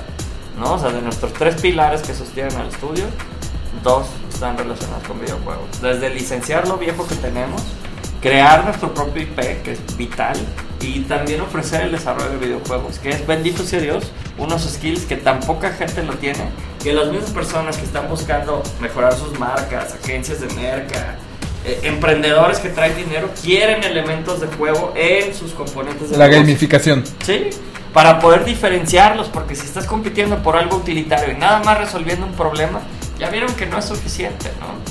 O, sí es suficiente, pero esto puede dar un diferenciador, ¿no? Sí, requieren como algo lúdico para que, ellos, para que ellos se casen con la marca o para que de alguna u otra manera también este, pueden, no sé, se me ocurre que hay algunas empresas que también están implementando gamificación en sus procesos. Claro. Oye, güey, a ver, está muy sencillo. Cuando vas al baño a hacer popó, cabrón, ¿qué te llevas? ¿Tu cartera o esta madre? Y a jugar. El eh, celular, güey. Entonces, todo el mundo está comprendiendo el componente tecnológico en sus modelos de negocios es vital. ¿Y tú qué quieres? Todos estamos persiguiendo la atención de la gente. ¿Dónde está la atención? ¿En las vallas? ¿En los espectaculares, cabrón? ¿En los flyers que te dan en las... No, cabrón. Está aquí, güey. Se me recuerda la nota que le compartí a Mauricio de, de, de que Netflix eso, eh, que la, nota de que Netflix dijo que ahora su, mayor reto o su mayor rival es dormir. Es dormir, o sea, es dormir. Realmente que, o sea, Netflix ahora quiere quiere competir con tu sueño para para acaparar todavía más tiempo tu atención. ¿no? no, no, tienes lo primero tiempo para ver. Lo primero es que eso suena súper distópico, así bien de cyberpunk, ya de como de ah, ahora te vamos a meter también los comerciales por los sueños, así muy de Futurama. Y lo segundo es que, o sea, como dices tú, o sea, todo el mundo está realmente luchando por la atención de la gente, pues, porque al final la gente va a invertir en su atención también. Eh, eh, eh, también, eh, Por cierto, que mencionas, saludos a Ricardo que me, que me saludó ahí en, en la transmisión. Ay, Este, fans, ay. no, no, es, es, es- es mi compa, es con quien comparto hobby de música, entonces saludos amigo. Él también muy gaming, por cierto, muy, muy gamer. Entonces, En, ahí- en este aspecto de la industria hay dos cajas. Porque estamos hablando muy bonito de que ha crecido bastante, que es una, una empresa que retribuye eh, muchísimo dinero y que la gente ya está pensando esto como una carrera eh, a largo plazo. Sin embargo, eso también se ha visto impactado, creo yo, y, es algo que, que- que hay que resaltar. Las empresas grandes. Voy a poner el ejemplo más choteado, Ubisoft. La empresa, una de las empresas más grandes de videojuegos, que entrega juegos de poca calidad o con errores, y tú esperas de empresas muy grandes algo con calidad. ¿Pero por qué? Porque quieren obtener dinero. Están llegando al punto en el que en el que vamos a entregar cantidad, pero no calidad, y está pasando con muchas, muchas, este, eh, muchas compañías. De ahí se están agarrando las IP también. Las IP están ah, logrando sobresalir, afortunadamente, porque están entregando cosas más de calidad. Está el otro lado de la moneda. Les pongo el ejemplo de Rockstar. ¿Qué opinan ustedes de eso? De, de- de sus 100 horas a la semana. De lo que se tardan y que al fin, después de 8 años, entran un pro- entregan un producto que Majestuoso. es majestuoso, que no deja de tener errores, pero por- para los estándares de ahorita queda muy supremo. Otra pero onda. qué difícil pregunta. Yo, Yo voy a dar mi perspectiva, pero creo que sería bueno analizar las dos perspectivas. No, no, no, pues saber Yo voy, a opinión. dar, yo voy a dar la del estudio indie que se está partiendo la madre para sobrevivir, ¿no? Dios me dé permiso de hacer un juego con la cantidad de errores y belleza de Ubisoft. ¿Me expliqué? Sí, sí, sí. O sea, porque creo que también estamos comparando la gimnasia con la magnesia, cabrón. O sea, tú puedes ver un pinche juego. Thomas was alone, ¿no? Pinche juego de un cuadro que salta triángulo. ¿no? Tú puedes decir, es un puto juegazo, cabrón. ¿No? Y va a haber alguien que te va a decir, no mames, está súper aburrido, pinches gráficos culeros y no mames la pinche. Pues sí tiene una historia, pero a mí no me enganchó. Yo, yo creo, o sea, hay niveles de producción, ¿no? Están los juegos AA, los AAA, güey. Está, o sea, hay, hay alguien que puede jugar molaca y puede sentir que no está tan chido, ¿no? Y, y hay gente que va a decir otra vez usando pinches elementos mexicanos mal ejecutados y, y tú, ay, cabrón, yo cuando alguien dice eso, yo la verdad ya ahorita, ya en la posición en la que me encuentro, por desgracia, ya volteo y digo, ¿cuántos juegos has hecho tú, cabrón? No, pues ninguno. Ah, ok, güey, pues también entiendo desde dónde estás hablando, ¿no? O sea, tú como consumidor eres el más crítico, el más cabrón. Y entiendo que estamos compitiendo contra todos esos. Pero pues no podemos esperar nosotros con un estudio de 27 pinches changos cuya edad promedio son 26 años, güey. Poder hacer un juego así de chingón como Yugi, güey. Simplemente ahorita está fuera de nuestras capacidades con el dinero y la- el talento que tenemos. ¿Qué opinan ustedes del asunto de No Man's Sky? Ah, eh, pero espera, espera, deja Ok. termino. Eh, Y eso no nos exime de que estamos en un mercado que demanda ante algo tan chingón como lo que hace Ubi, ¿no? La atención al detalle que ellos esperan a cambio de sus 60 dólares. O sea, no puedo yo excusarme con el hecho de que estamos chiquitos y estamos pendejos y tenemos poquito dinero. De todos modos, tenemos que competir por esos 17 pesos o esos 50 dólares que tú le vas a dar. O sea, yo creo que todos tenemos la meta de hacer el juego más chingón que pueda a nuestras capacidades, ¿no? Pero a la vez, sin, sin hablar por las empresas grandotas que están en bolsa y que sacan refritos o lo que tú quieras de las mismas licencias, pues ellos tienen una presión de bolsa, de acciones, de inversionistas, de... Entonces, sí creo que balancear sin justificar, obviamente lo chingón es sacar un pinche juego perfecto y que todo el mundo le mame y que sea un éxito mundial y ¡eh! ¡Qué bien! El peor es que no sabemos lo que hay detrás de la historia de ese juego que tuvo bugs de Yubi, ¿no? Porque ha habido otros juegos de Yubi que son dioses, cabrón. Y entonces pues, está bien fácil decir que tú eres tan bueno como tu última obra, que muchas veces sí es cierto, ¿no?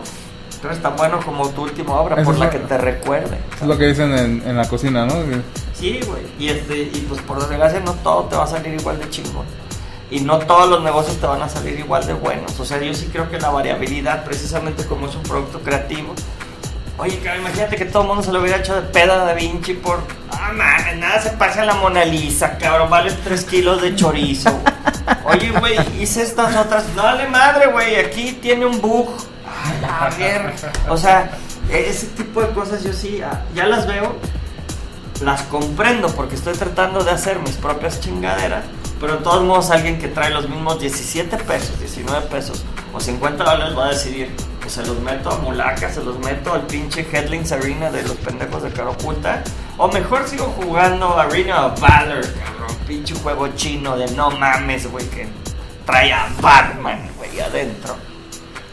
Güey, pues contra eso estamos compitiendo. O sea, no es una industria que se toque el corazón. Y aún así, si tienes suficientes fans, tienes un negocio. Esa es la parte que yo creo que está interesante de esto, güey. Por eso te decía que, que, o sea, que normalmente el gamer se graba el nombre del estudio. Pues, o sea, no, el, nombre del estudio es es el que se la juega siempre. ¿No? Siempre, siempre. Yo, yo te lo resumo con dos conceptos que estando en negocios los entiendo, la gente no le interesa ni le vale madre, que uno es el retorno de inversión y otro es la oferta y demanda. Aplica para todo. Por ejemplo, ¿por qué las empresas están dispuestas o, piden a la gente que trabaje 100 horas a la semana? Porque hay una oferta de desarrolladores que están tan hambrientos de trabajar en la industria que dicen, no pedo, yo le entro 100 horas a la semana. Y si no, te despido y entra otro. Y la gente por miedo, por lo que quieras, por necesidad o por cultura, trabaja las 100 horas. También hay otras culturas donde dicen, no, yo a los a las 80 horas, a las 40 horas, yo me voy, etcétera. O sea, hay una base de trabajadores que están dispuestos a trabajar 100 horas. Eso es una realidad. Y es triste y hay sindicatos y nos podemos pelear con nuestros amigos sobre ese tema. Pero hay un grupo de personas dispuestas a trabajar 100 horas. También hay un grupo de empresas dispuestas a pagarte 50 mil pesos al mes por trabajar esas 100 horas. Entonces es como una compensación de oferta y demanda. Empresas ofreciendo esas condiciones de trabajo y un grupo de trabajadores aceptando esas condiciones de trabajo. Por un lado, pero también si nos vamos del otro lado de los clientes hay una fuerte oferta y demanda que dicen, oye, por estos 60 dólares tiene que ser un juego 10 veces mejor que el anterior y si no lo trabajas y si no bajas el costo de producción y si no sale en tal fecha, no va a ser un buen negocio que es el otro concepto de retorno de inversión el grupo de inversionistas que meten en bolsa dicen, oye, yo te meto 100 millones de pesos y yo espero obtener 150 millones, por decirte algo. Algo similar sucede en el cine. Y si ocurre lo siguiente, imagínate que metas 100 millones de, de pesos, de dólares, 100 millones de dólares en una producción y recuperan 90. ¿Qué va a pasar con todos esos empleos? ¿Qué va a pasar con toda esa gente que no logró recuperar los costos de producción? Y es algo que el trabajador y que el público no ven. Y a lo mejor no es su rol y, y está bien que no lo comprendan. Pero de este lado, como nosotros ya lo sufrimos, de traer 100 pesos a la mesa y crear 150 para pagar No, no, sueldos, no, no. para pagar impuestos, para pagar el aprendizaje, dices, "Uy, no". Son, son una compañía, siempre va a querer más, cabrón. O sea, ahora que hicieron todo el despedidero este de dónde fue de, AT&T, de, de EA, ¿no? a Ah, ya. ¿no? Sí, o sea, güey, no mames, despidieron a tantas personas y fue el cuarto en que, en que más lana han ganado. Pobres, estamos con ustedes. Yo no tengo ni puta idea de la pinche lucha que están viviendo los directivos de EA, cabrón. O sea, y, hasta me eché un round con un muy buen amigo que quiero mucho, Humberto Cervera, ¿no? Te mandamos un beso, Humberto, que te- ha hecho sus juegos. El cabrón es directivo de Cartoon Network, la chingada, y lo, lo admiro y lo quiero mucho. Pero está, yo creo que las dos visiones, ¿no? La visión del empleado y salvemos al mundo del socialismo y yo merezco. Y está la visión de los cabrones que están dando empleo. Por desgracia también son los medios, los dueños del planeta, ¿o no? O, o el 2% de la población conjunta el 80% de la riqueza del mundo. Son los mega ultra maxi ricos que le dan de tragar al planeta. Oye, ¿está bien? Pues claro que me gustaría que se pudiera Redistribuir mejor. redistribuir mejor.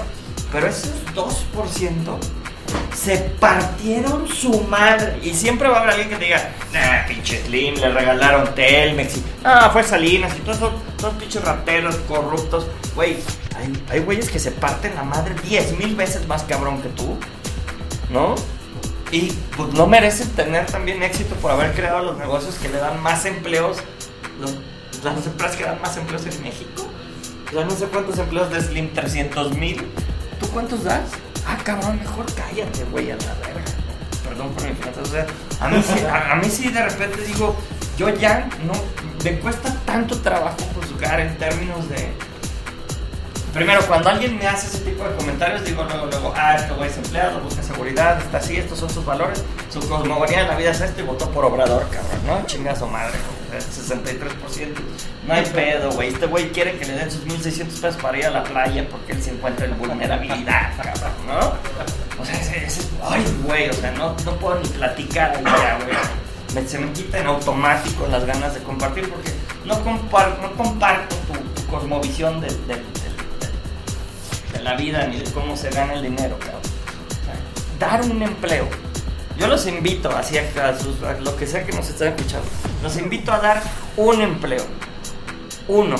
Bien pagado, como el que a ustedes les gustaría tener, cabrón. El que ustedes saben que merecen. No, no. Ese, denlo. Uno, cabrones. Uno nomás. O de jodido, dátelo a ti si tú quieres. O sea, sé un autoempleado de lujo si quieres. Pero es una No mames, madre. cómo me caga la gente que se queja, güey, de esto. Es- esas son las experiencias que necesitamos saber.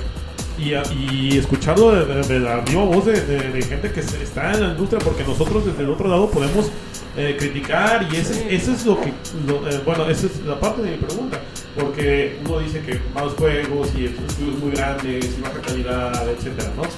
Es uno lo que se espera como consumidor, pero no podemos ver la otra cara, ¿no? Sí. Y es lo que es, es- es mi impresión con ustedes. Y, y no, es, no es pretexto, ¿eh? Porque No, no, no, hay que ser no, claro que no. autocrítico. O sea, ¿tú crees que este güey y yo no queremos hacer el mejor juego posible? Pues Eso siempre se debe buscar. Pero hasta si nos dieran 20 millones de dólares, no tenemos el equipo para hacerlo. Ni la experiencia, O sea- nunca hemos hecho un juego de 10 millones. Exacto, güey. O sea, esto es como el level up, es nivel 1, güey. Y tenemos que tener paciencia, huevos y echarle un putazo de ganas para ver hasta dónde llegamos en este pinche videojuego llamado vida, cabrón. Bendito sea Dios, ganamos más continuous entre más clientes tenemos, ¿no? Y tienes más flujo. Tu cliente es el que deposita la moneda de tu arcade. Exacto. Pero cuando no bueno, tienes eso, pues entonces, ¿qué, de qué estás hablando? Ah, estás hablando como consumidor, como el cabrón que cree que merece porque, no sé, nació. Como periodista, Qué bueno, güey, ¿no? distintos, criticar. No estoy diciendo que tenga menos o más valor, estoy diciendo, ah, es una perspectiva muy diferente, cabrón. O sea, yo sí creo que, por ejemplo, todos han criticado a, no sé, Ricardo Gómez, que se chingó lana y la madre, y a Carlos Gutiérrez, que dirige la gira. Todos los actores dueños de estudios aquí en México se están partiendo su madre. Así, todos. Como Dios les da a entender, tal vez no justifico algunas cosas y yo no las haría, ¿no? Pero yo sí lo veo y digo, ese güey ha ayudado más, ha dado más empleo que yo, merece mi puto respeto, cabrón. Porque ese cabrón le enseñó a toda la escuela de animadores que se están yendo ahorita a Canadá, güey. Ese cabrón, junto con Carlos, hizo tal batallón 42, no me acuerdo cómo se llamaba. Está el pinche Paco, güey, que tuvimos ahí un entre de One Simple Idea, que hizo One Simple Game y se asoció con Ovidio y están echándole ganas, están haciendo super juegos, ¿no? Pero tienen la agencia de merca que es la que le avienta también poder. Así como nosotros tenemos las apps, ellos tienen la merca para aventarle dinero, ¿no? Está la gente, ahorita Carlos Gutiérrez dirigiendo la ciudad creativa digital, que todo el mundo dice que esa pinche mierda no sirve. Güey, se están partiendo la madre por Porque no es algo tan fácil. Güey, no, ¿sabes? Es un pinche nido de ratas político allá adentro y están lidiando por una industria que está en crecimiento y que amamos. ¿No? O sea, güey, no mames, o sea, hay tantas cosas y tantas variables que tratar de comprender. Es un problema de sistemas, pues le mueves aquí se chinga acá y no entiendes cómo llegó. ¿no? Entonces, oh shit, es un problema de relaciones, es un problema de mercado. O sea, tendríamos a simplificar las cosas. ¿No? Ay, cualquiera, pinche estudio culero. Pues sí, güey. A ver el tuyo, cabrón, ¿no? Y llegas con, no sé, nos invitan a Playful a Dallas, güey. ¿No? Con Paul Bettner, uno de los cabrones que hizo Age of Empires, cabrón. No te cagas, cabrón, ¿no? O sea, güey. Y el vato todo bonachón con su vieja, lo vamos a ver ahora si Dios quiere en GDC. Esos son el tipo de cabrones que quiero en mi vida, güey. Que ven cómo sí hacer que pasen las cosas. Se movió y, y cualquiera va a decir, ah, es que es gringo, ah, pues es que sus amigos, ah, pues claro, este, eh, después le vendió a Singa este, Words with Friends. Y tuvo los huevos, el tiempo, todo para hacerlo. o sea, Tomó el riesgo. ah, no, yo sí, ¿con qué pinche cara te atreves a Criticar, criticar, decir algo. ¿no? O sea, Como dices tú, ¿no? A ver dónde está lo tuyo. Exacto. Y ya cuando llega alguien que dice, mira, critico, y, y critico porque yo traigo esto, ah, cabrón. Y ya si nos la sacamos aquí en la mesa y si está más grande, dices, órale, güey. Pues a ver cómo lo hiciste, güey, ¿no? Pero entonces ya empieza una relación que también cuando conlleva respeto, te ayuda a crecer. Cuando conlleva una crítica nada más así como destructiva de estos güeyes son una mierda y eso, ya, ya, ya, ya, automático entro así en shutdown se cierra la mesa, lo oído y ya digo, esto no aporta, güey, ¿qué sigue? Ahora, no quiere decir que no seamos autocríticos. Sí creo que el, el pedo de la autocrítica es súper importante para que tú puedas seguir subiendo la barra, De calidad. Que tú puedas ser un mejor empresario en una industria objetiva, que puedas hacer una mejor IP. Pues claro que todos queremos hacer algo mejor, pero no sabes. Solo el que carga el saco sabe lo que pesa. Cu- contestando la pregunta No Man's Sky, juegos con bugs, por eso mencionaba lo de retorno de inversión, oferta y demanda. Hay gente que compra juegos con bugs. Hay gente que paga cosas en Kickstarter que no están terminadas. Hay gente que compra jabón lirio y no es el mejor jabón, cabrón. O sea, hay juegos para mercados, hay juegos para. Pues eh, es que de hecho creo que, que sí se engloba ahí mucho el asunto de que no sabemos qué hay. Bendito sea El, el mono este que, que, hizo No Man's Sky no, no sabemos que hubo detrás de ello, pero pues quién hubiera querido hacer algo como lo que hizo. No, ya vieron la nueva versión y lo que hicieron. Ah, la actualización y todo, y- pero ha, ha sido como un trabajo en progreso, pero que al principio pues prometió mucho y no llegó. Tal vez tuvo el inicio eh, eh, que no, no veo tener el, el inicio incorrecto. Ahora, esto tiene que ver mucho con el asunto de la autocrítica que mencionabas.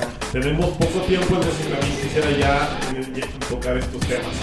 No perdón, me No, y me encanta. De hecho, si pudiéramos tener más tiempo, pero tampoco les queremos quitar tiempo a ustedes.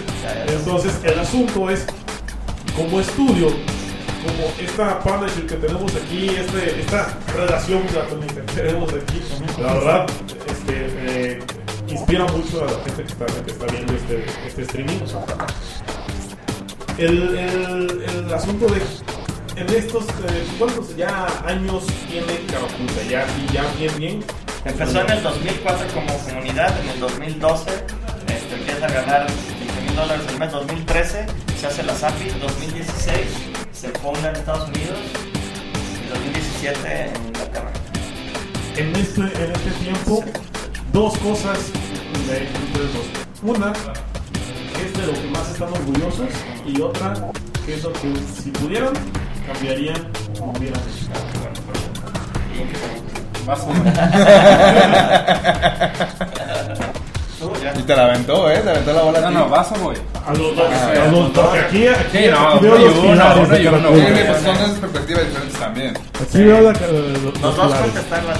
Sí, sí, adelante. Dale, entonces, ¿cuál fue la uno? La primera, de, ¿Más orgulloso? ajá, de lo que estás orgulloso hasta el momento de Caroculta en general, sea videojuego cualquiera de las apps, eh, lo, lo que se esté haciendo. Yo, yo, yo todavía no estoy orgulloso de nada de lo que hemos producido. Ok, O sea, siempre tengo la consigna de que sé que el siguiente es mi mejor juego. ok. ¿no? Y le echo todas, las- nos partimos todas la madre. Yo por lo que estoy orgulloso hoy, estoy orgulloso de mi clan, estoy orgulloso de la tribu que viene aquí, estoy orgulloso de cada una de las personas que se mantiene aquí más de tres meses. Entonces estás orgulloso de la consolidación de este proyecto. Estoy orgulloso de la gente, de haber encontrado a la gente y estar formando un sistema de negocios que está alineado con un porqué que me da la gasolina para vivir. Hoy. Y el bienestar emocional de mucha gente que... Pues sí, eso, le eso, eso es de lo que más orgulloso estoy. Estoy orgulloso de poder ver que alguien se siente, aparte de traer tatuada la camiseta del estudio, le responde a un fan o responde una queja. Estoy orgulloso de ver cómo se relacionan entre ellos. Estoy, yo todos los putos días me levanto feliz de venir a trabajar. Estoy orgulloso de poder sentir eso, ¿no? A pesar de que me ha costado, no sé, divorcio, perder lana, este, he, he perdido cosas también y estoy orgulloso de haberlas perdido. o sea, si digo, wow, cabrón, o sea, esto me hace valorar también mucho, ¿no? Y si bien nosotros no somos nuestro trabajo, porque eso queda muy claro, creo que es un manto que, que, que cobija de alguna otra forma un sentido de existencia que está muy engarzado con los que amamos el arte, con los que amamos los videojuegos, con los que amamos la creatividad, con los que amamos la innovación y la tecnología. Entonces, creo que estoy orgulloso de este espacio y de esta cultura que se está generando. Y lo- ahí sí me voy a permitir decir que lo que más me enorgullece es que yo no participo en ella. Cultura dicen que es lo que pasa cuando el fundador no está. Y yo hoy hay veces que ya no estoy, y llego y veo cosas productivas, veo sorpresas, veo creaciones, veo profesionalismo, veo responsabilidad, veo dinero que yo no metí, ¿no? Y digo, no mames, esto hace que mi vida valga la pena. Eso es de lo que más orgulloso estoy. Y me duelen muchas cosas. Me dolió haber perdido a mi vieja, que fue una de las fundadoras y dueñas del estudio. Me duele no poder estar tanto con mi familia como quisiera y no poderla apoyar con la lana que quisiera. Me duele un cosas. Pero veo esto y lo veo brillar tanto que digo, esto vale la pena. Puse la escalera en la pared correcta. Y ya sé que cada peldaño es un año de mi vida y va a acabar la puta escalera. Pero cuando llegue arriba, justo cuando esté a punto de caer, me voy a voltear para abajo y que, que voy a caer sonriendo, hijo de tu puta madre. Ahí sí me voy feliz. Perfecto. Y de la que me arrepiento, lo que cambiaría, Ajá. yo creo que cambiaría, sería el güey más feliz y satisfecho al 100% si, si no hubiera, no me hubiera divorciado. Y yo siento que en gran medida fue por mi pedo de trabajo. ¿No? Cometí el gran error de meter a mi mujer de mi socia, me empecé a llevar los pinches errores a la cama, ¿no? La descuidé, me descuidé, yo todo físicamente, o sea, descuidé un chingo de cosas. Y para mí, pues era un pilar muy importante. Y ahorita, pues ya, que ya no esté, yo creo que es de las cosas que más me arrepiento ahorita, ¿no? Ni siquiera tiene que ver si te fijas con los juegos o que hicimos. Sí, no, qué cosas supuesto. buenas. Pero impactó. Me impactó Fue el daño colateral, vaya. puta madre, o sea, no, me hizo pedar, nunca me ha dolido. Imagínense qué privilegiado soy, que nunca me ha dolido nada más fuerte en mi vida que perderlo. Para mí fue así como, no mames, güey, acabo de perder un pinche pedazo de mi espíritu. Y lo voy a recuperar y siempre salgo adelante y todo, pero sí dije, wow, cabrón, ¿no? Cuando empezó en entredicho, ella empezó a pues no sé, ya saben cómo demás. Empezó a, contraponerse, ¿no? O sea, ya sé que tenemos pues, una parte espiritual, una parte física, una parte de pareja, una parte de... Y para mí es tan importante esto que pues, se empezó a meter en todos los demás ámbitos, ¿no? Y cuando hizo como el pushback, pues sí, yo también dije, espérate, espérate, pues te puedes meter en todo, pero este sí es mío, ¿no? O sea, este no, pues también es mío, también. Y empezaron unas peleas que me hubiera encantado no vivir y, que creo que las manejé absolutamente mal. Perdí, perdí, perdí algo que amaba y bueno, pues lo que siga, ¿no? Bendito sea Dios, no tuve hijos ni nada, entonces tampoco va a ser como un recordatorio de por vida, pero pues es una, un tatuaje que llevo en mi corazón como algo que hice muy mal, con una muy buena intención, porque también dije, ay, güey, voy estar toda la vida contigo, lo menos que puedo hacer es incluirte en todo. No lo hagan, muchachitos. Mantengan un pedazo para ustedes. En esto preferentemente no lo metan. Su, su vieja tiene que tener un espacio especial. Pero esto ya es un aprendizaje y una lección de vida, pues. eh, Sí. Y sobre todo para toda esta gente que se anima a, a crear su propio negocio. Claro. Y bueno, hay, yo conozco negocios de pareja muy buenos, negocios, Claro. negocios familiares muy buenos. Que yo no pueda, no quiere decir que ustedes no puedan. Quiere decir que yo no pude. Pero hay que, Sí. hay, hay que tener más conciencia de ello, no nada Sí, más. no, también. Pues, tomar las cosas a la Que sepan los riesgos, yo creo. O Claro. sea, yo pensé que sabía los riesgos y pensé que sabía lo que me dolería. No, me equivoqué. No jamás, no, ni me imaginé la magnitud del dolor. Pero, pues como cualquier otro dolor, pues tiene que pasar, tienes que crecer y te, te debe de ayudar. Y hoy por hoy es un gran motivador para, para mí, porque veo y digo, no, sí, o sea, pues sí dolió y sí se chingó y sí perdí y sí, ah, todo esto malo. Pero no mames, todo esto bueno sigue brillando tanto que yo sé y espero que encuentre a alguien que quiera compartir esta vida y que me vea, que, que quiera hacerse viejita conmigo compartiendo este, esta meta, ¿no? Porque ya no es un sueño, esto ya es... Ya está pasando. No mames, yo ya quemé los barcos, cabrón. O sea, ya aquí no, yo ya, este es, güey. Y este soy también a mis pinches 43 años mañana. Pues tampoco puedo. O sea, ya cada vez estoy más viejo, güey. Ay, que alguien que me dé un empleito por el amor de. No mames. No, no, no no, va a no, no, no. pasar, cabrón.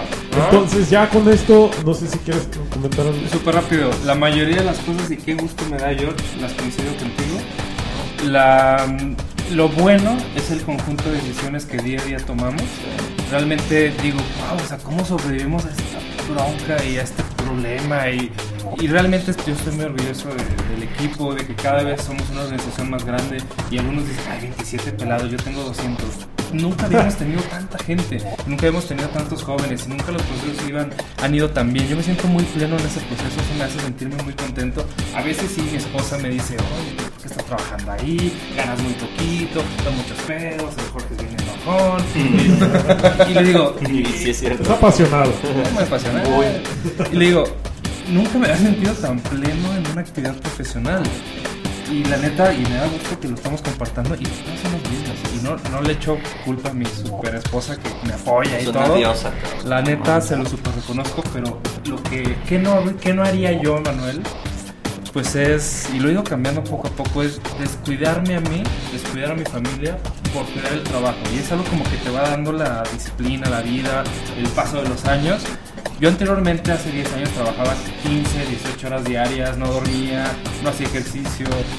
Y nuevamente estoy recuperando como mi balance, un, una- un profesional, un, un empresario no puede estar balanceado todo el tiempo lo mismo, pero sí a veces cuando descuido a mi esposa intento regresar lo más posible con ella. Ella actualmente está en un tratamiento médico, que estamos juntos, etcétera, y afortunadamente todo va bien, pero sí a veces yo descuidaba, no sé, familia, salud, salud mental, etcétera. Y actualmente estoy intentando dedicar más tiempo, ser más profesional y trabajar de una forma más inteligente. Nos enseñan a nosotros en la universidad, nuestros padres nos enseñan a trabajar como loco, la clave es estar trabajando 40 horas diarias, la lana, etcétera. Y yo cada vez estoy enfocándome más a no voy a ser millonario, sí, desafortunadamente gano menos de lo que quisiera o de lo que he ganado en mi vida. Anteriormente ganaba cinco veces más de lo que gano hoy, pero ya eso no me genera un estrés, una carga emocional. Es, gano lo que puedo, me doy una madriza por ganar esta cantidad y me voy a echar un round con mi esposa, pero es, estoy muy pleno en mi vida, estoy haciendo lo que amo hacer. Comparto este amor con gente que admiro mucho, que, que quiero mucho trabajar con ellos. Tengo una relación suficientemente buena que lo económico con esposa, pero no estamos sufriendo. Y eso ha sido muy clave para mí. ¿Qué haría diferente? Es volverme a dedicar de lleno, como a definir que yo soy mi trabajo. No, yo soy un elemento importante. Tenemos un grupo de profesionales que hacen distintas disciplinas y lo que haría distinto es ser muchas cosas que Emanuel se ha reconocido porque fue una parte importante, eso para mí es interesante, algo que no alcanzamos a hablar hoy, pero me fascina mucho, es que cada persona tiene como vasos diferentes cada vaso es de distinto tamaño. Yo sé que el vaso de George de la lana es altísimo, el de mí la lana me importa, me vale madre. A mí sí, yo sí quiero, pero... Y desafortunadamente me casé con una administradora financiera, o sea, el favor, ¿no? Y eso nos hace complementarios y nos hace muy sanos. Pero a mí, a mí, a mí, Manuel, mi vaso más grande es el des- desafío técnico, el desafío intelectual.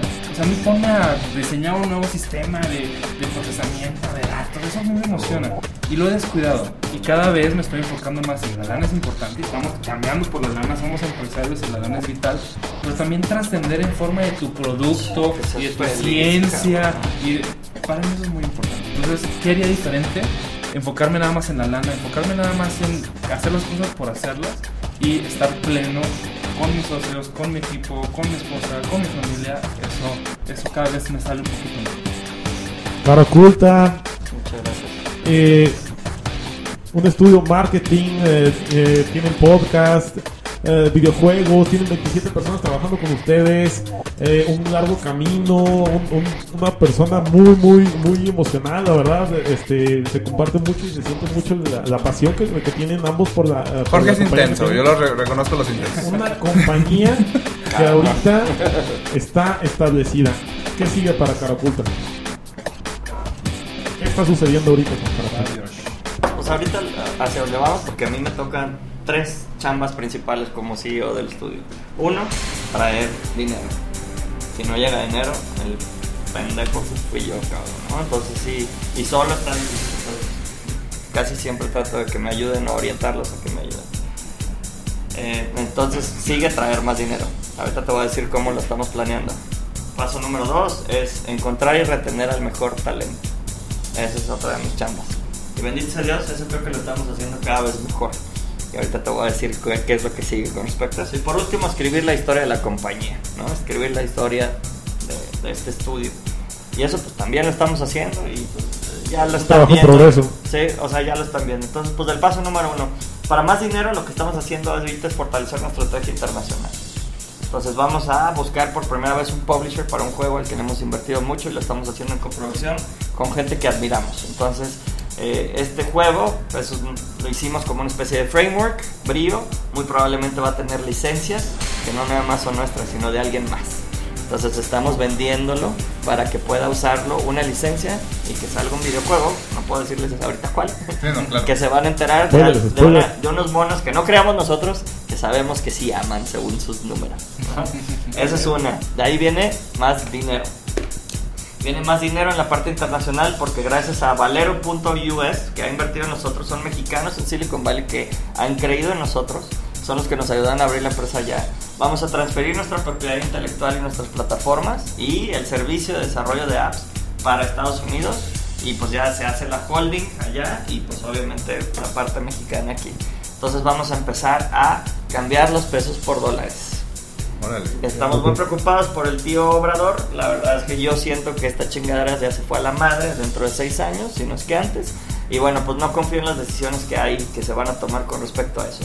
Pero lo padre es que pues tenemos ingleses viniendo a buscarnos porque estamos emprendiendo y porque ven lo que estamos haciendo. Hay que aprovechar. Pues cabrón, el mundo está plano. Si, este, si el líder de este país está pendejo, vamos a aprovechar que está pendejo, cabrón. Y en el Inter no vamos a olvidar a nuestra gente. Vamos a empezar a vender más en dólares, a empezar a mandar los pesos a dólares. Que cuando esto se lo cargue la chingada, vamos a tener más poder adquisitivo porque cada dólar va a valer ahora 23 pesos, ¿no? Y este, próximamente. Y así, pues obviamente podemos mantener lo que está en México. Obviamente con los mismos pesos, pues a la gente le va a alcanzar menos, pero si estamos ganando una moneda más fuerte, pues podemos compensarlo mejor. Esa es la segunda parte con respecto al dinero. En materia de lo de encontrar y retener al mejor talento, pues ya tenemos ahorita un pipeline un programa de internships, ¿no? Si se meten a caroculta.com, hasta abajo viene el programa de interns. Y ahorita tenemos mínimo una o dos personas aplicando diario. Entonces, pues hay un chingo de gente que está saliendo también gracias a las universidades, que están creando un chingo de artistas digitales que no tienen dónde trabajar, entonces están buscando... ¿Dónde darse en la madre? Exacto. Aclarando. Entonces, bendito sea Dios, pagan por venirse a darse en la madre aquí y con este sistema que tenemos y que está depurando Manuel, pues estamos creando mayores videos de capacitación, pruebas y demás para saber quiénes son los mejores y darles un espacio ya con nuestro esquema de pagado, nuestro core team, el core clan, ¿no?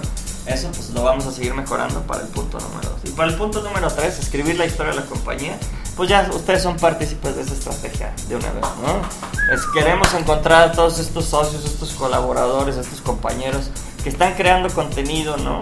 Para poderles ayudar porque nos estamos convirtiendo gradualmente en una compañía de medios. Estamos, yo creo que ahorita ya todos debieran de ser una compañía de medios. Cualquier persona que me diga, ay, pues yo hago puta helados. ¿Y cuál es tu Facebook? Y no estás sacando cómo hacen los helados. Pues chinga tu madre, güey, no existes. O sea, cualquier cabrón que no tenga Instagram no existe, güey. O sea, no estás donde está la atención de la gente.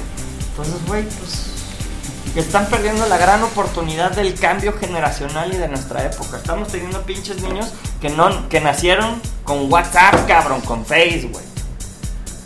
Es otra generación, van a exigir cosas diferentes. Si no estás ahí donde ellos están, no estás. Punto. Entonces, todo este contenido que estamos creando, todo nuestro mejor contenido y el peor también, lo estamos liberando. ¿Para qué? Para encontrar a nuestra audiencia. Y esa audiencia, pues poderle dar nuestros juegos y nuestras aplicaciones. Curiosamente, la gente que está viendo este video luego dicen, ah, estos vatos nos cayeron bien. Háblale, güey, a ver si nos pueden ayudar con nuestra app esta del pinche gasolina a domicilio, cabrón. ah, órale, a toda madre, güey. True story, ¿eh? es caso real, entonces. Eh, y Les este- para, para pedirles ayuda con. y, y- y les invitamos a un café, se vienen, se sientan aquí, les explicamos nuestra metodología. Algunos nos tienen confianza y arranca. Y cada aplicación en promedio son 320, 360 mil pesos, cabrón. O sea, si están gastando un carro con nosotros. Entonces, pues a nosotros es un puto orgullo. Eso vuelve a ayudar a la lana y eso otra vez ayuda a la historia de la compañía, ¿no? Entonces, ¿qué, qué, qué, qué tenemos ahora? Cada vez más aquí el pobre Jorge que sigue trabajando a nuestro lado, pues tiene más equipo, ¿no? Le ponemos más interns, de los cuales eventualmente si hacemos más lana podemos irle poniendo más gente fija, más pro. tiene un presupuesto de marketing, nunca habíamos gastado en campañas de Face. Ahora estamos gastando en campañas, haciendo las cosas más cagadas del planeta. Van a ver unos anuncios de mí que están ridículos. Y, y neta ya, o sea, ya no me importa, güey. O sea, Hacer el ridículo. no, ya, al No, revés, o sea. ya lo quiero hacer. Ah, ok. Porque quiero ver que sí funciona, cabrón, para llamar la atención de la gente. O sea que digamos que en el área de medios todavía te falta cagarla mucho. No mames, güey, me vas a ver miando dándote un anuncio. o sea, lo voy a hacer, cabrón. Creatividad. No, cero pedos, güey. Si tengo que salir en pelotas, salgo en pelotas. Pero si llamo tu atención y consigo al cliente que nos pueda llegar al siguiente nivel, lo voy a hacer. No tengo ningún pedo y cada vez me divierte más. Y entre más me divierto yo, más se divierte la gente que trabaja con nosotros haciéndolo. Y por ende, pues también se divierten los güeyes que lo ven, ¿no? Entonces, eh, esa parte de la diversión está muy ligada con la industria del entretenimiento y seríamos muy pendejos si no tomamos los ejemplos, no sé, de Chumel, de todos esos güeyes que están creando contenido que está divertidísimo en sus diversos nichos y los ves y toman riesgos, cabrón.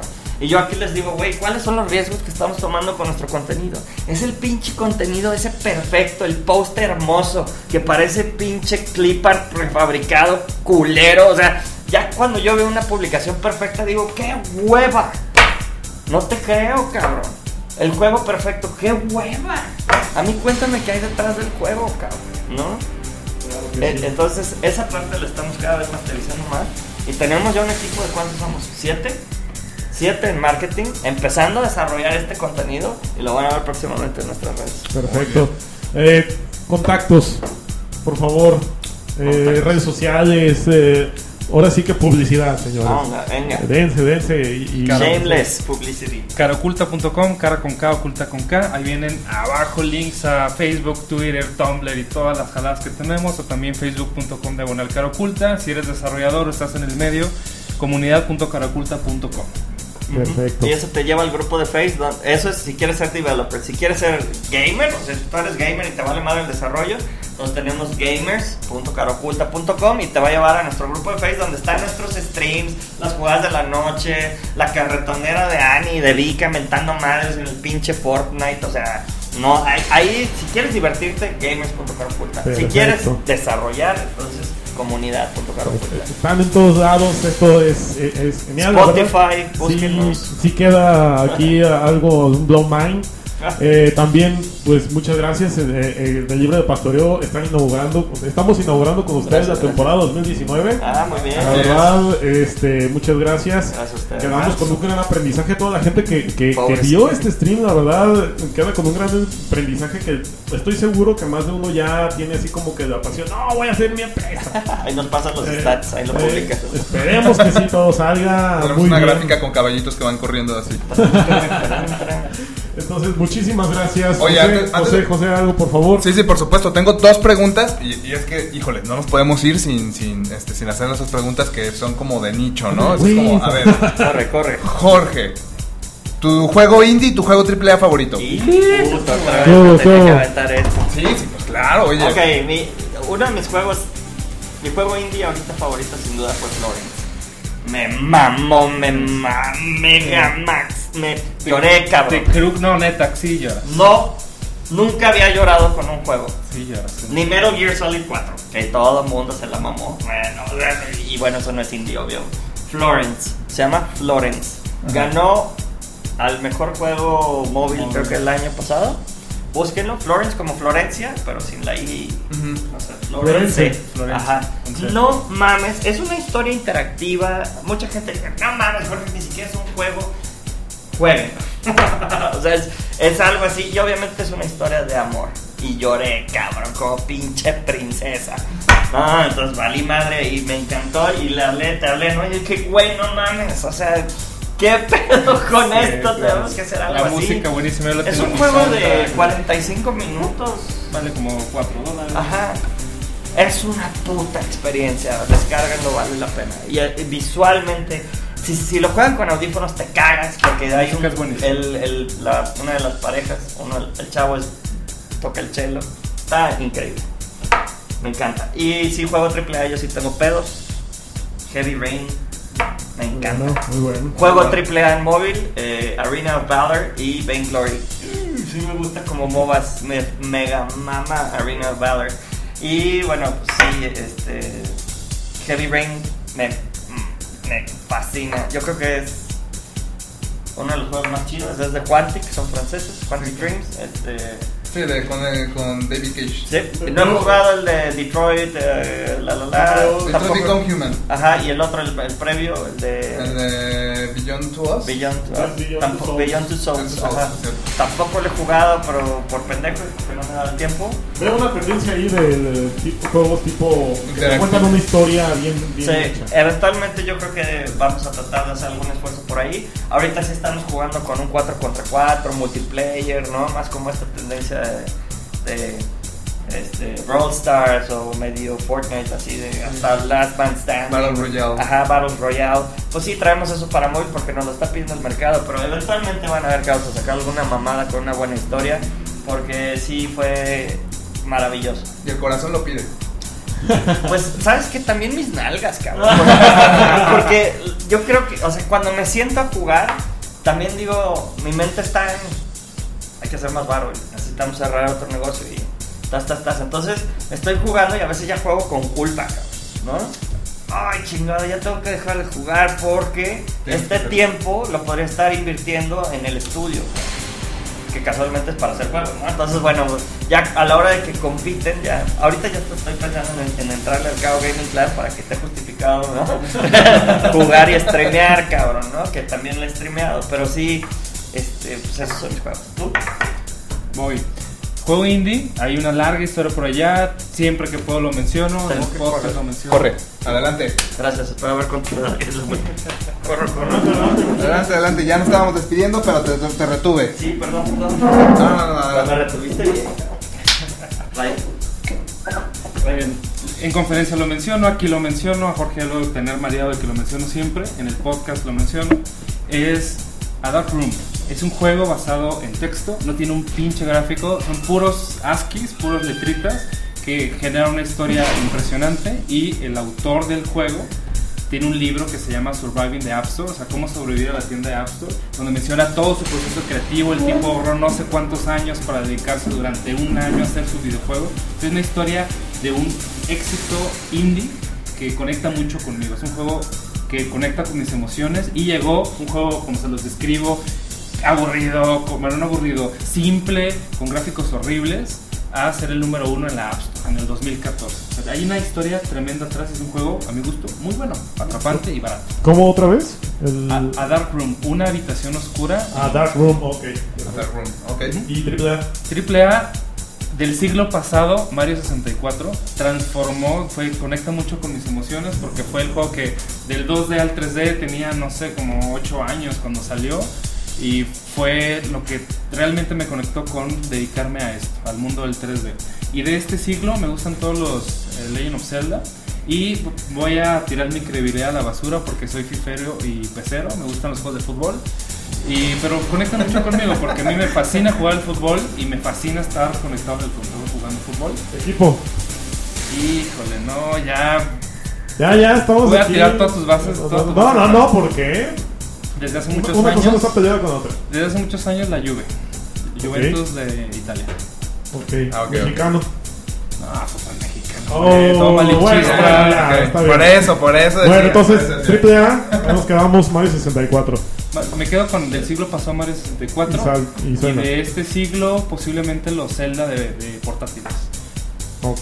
O sea que el, este, el último que fue. El que van a hacer el remake de A Link, A Link to the Past. Ese es mi juego favorito, el de Game Boy, Game Boy normal y luego lo hicieron de Game Boy Color, es de mis celdas favoritos. Muy Yo creo que bien. ese, ese sí lo voy a tener en cuanto salga. Perfecto. Ahora algo que quería como aportar, últimamente de los juegos de mesa yo me he movido más, digo, de los, juegos- de los videojuegos me he movido a los juegos de mesa. Muy bueno. Ha sido una experiencia increíble. Me he vinculado con amigos que tienen, por ejemplo, restaurantes de, de donde ponen juegos de mesa, etcétera. Creo que ha sido el gran cambio de esta cuando tengo 30 años en adelante. Va a ser jugar más juegos de mesa, convivir más con amigos y pararle un poquito a lo digital, como menciona George. Fox, ahí te hablan. Pero también, este, bueno, más bien yo, yo lo vería como que un proyecto interesante sería justamente como digitalizar un juego de mesa, ¿no? Lo más posible. Lo intento hacer todo el tiempo. De hecho, cuando empiezas como game designer, empiezas haciendo prototipos en papel que se parecen mucho más a un juego físico, un juego de tablero, un juego de cartas. Por ejemplo, aquí hemos hecho para clientes algunos juegos de cartas.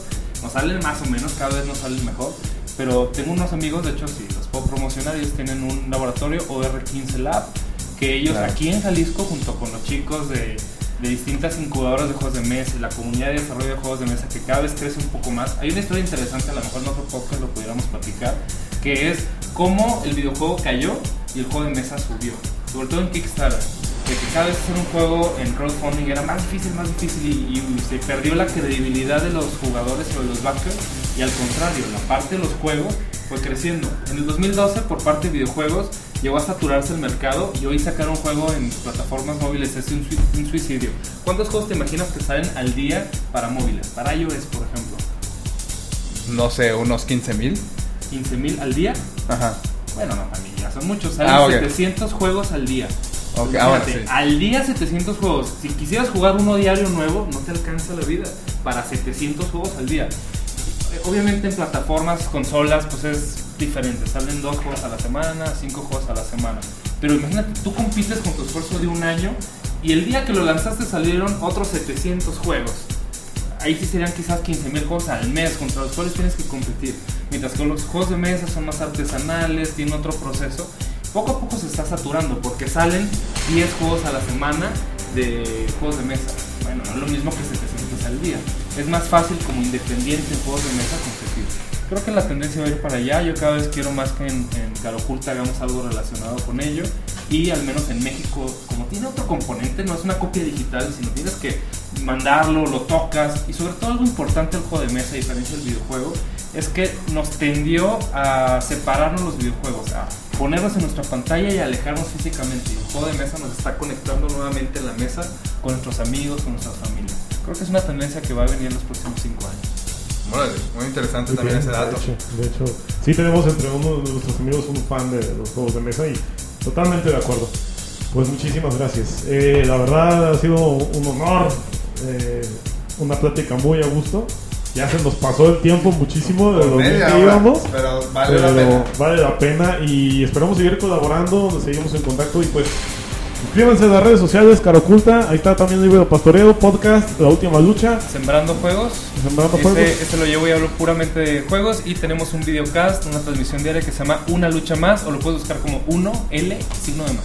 Ya nos estamos publicitando en las demás este, plataformas de podcast. Gracias a Manuel. eh, Una muy, muy grata este, recomendación de Manuel, que fue Anchor, y Ah, ya de ahí claro. nos Si lanzamos. tienes un podcast, úsenlo, está chidísimo. Muchas gracias, y pues ahí está estamos viendo. Muchas gracias. Hasta pronto.